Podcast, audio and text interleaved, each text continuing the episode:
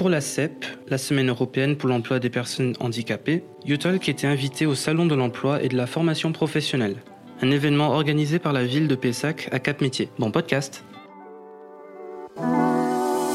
Bonjour, je m'appelle Emmanuel Texier, je suis coordinatrice de la plateforme d'emploi accompagné Andamos.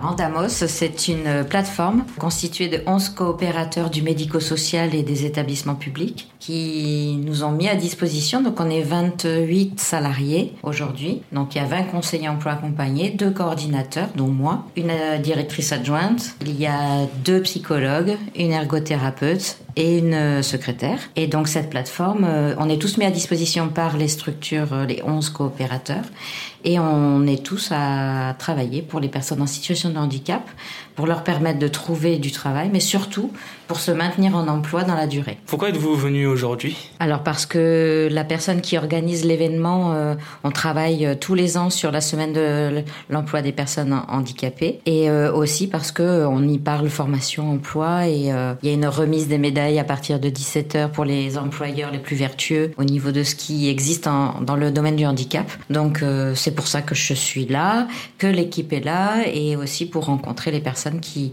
pourraient avoir envie de venir euh, sur la plateforme et être accompagnées pour euh, toute leur carrière professionnelle. Pourquoi vous travaillez à Andamos et pourquoi est-ce que ça vous touche? Alors j'ai eu plusieurs carrières puisque je suis pas toute jeune, donc j'ai eu une première carrière dans, le, dans les domaines des ressources humaines, le recrutement et le reclassement professionnel. Ensuite j'ai travaillé à Pôle Emploi pendant une dizaine d'années et euh, je suis venue dans le médico-social par hasard et en fait ligne, le ligne conducteur, c'est l'emploi, la recherche d'emploi et le maintien en emploi. Mais le fait de aujourd'hui travailler dans le domaine du handicap, euh, ça donne complètement du sens à toute cette carrière euh, aujourd'hui, en fait. Du sens, euh, quand on se lève le matin, on sait pourquoi on le fait. Quand on a les personnes qu'on accompagne et qu'on les voit en emploi et évoluer dans le milieu ordinaire, eh ben, ça nous fait du bien, en fait. Qu'est-ce qu'il y aurait à améliorer pour l'insertion des personnes en situation de handicap? Alors, c'est quelque chose qui est déjà en marche, mais euh, il y aurait encore à améliorer la relation avec les employeurs, ce que nous, on fait au quotidien. Et ce serait de continuer à les sensibiliser au handicap, à leur démontrer que le handicap n'est pas un handicap en entreprise,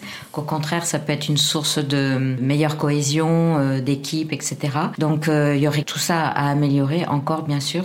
C'est vraiment que les entreprises euh, soient de plus en plus inclusives et acceptent de plus en plus notre présence dans leurs murs pour accompagner les personnes et pour les accompagner également. On parle souvent du handicap dans un sens contraignant. Pour vous, quelles sont les qualités que vous avez pu constater dans les personnes que vous avez accompagnées liées à leur handicap? En général, ce sont des personnes qui sont beaucoup plus motivées que la plupart des des personnes qui sont dans, dans une recherche d'emploi dans lambda. Et puis, euh, ce sont euh, des personnes qui sont fiables et c'est très précieux pour les employeurs. Et souvent, nous, quand on aménage quelque chose pour une personne en situation de handicap, un aménagement pour quelqu'un qui est dyslexique, par exemple, avec euh, des notices, des fiches techniques, ça permet finalement d'améliorer tout un service et tous les autres salariés peuvent s'emparer des outils qu'on met en place pour une personne en situation de handicap.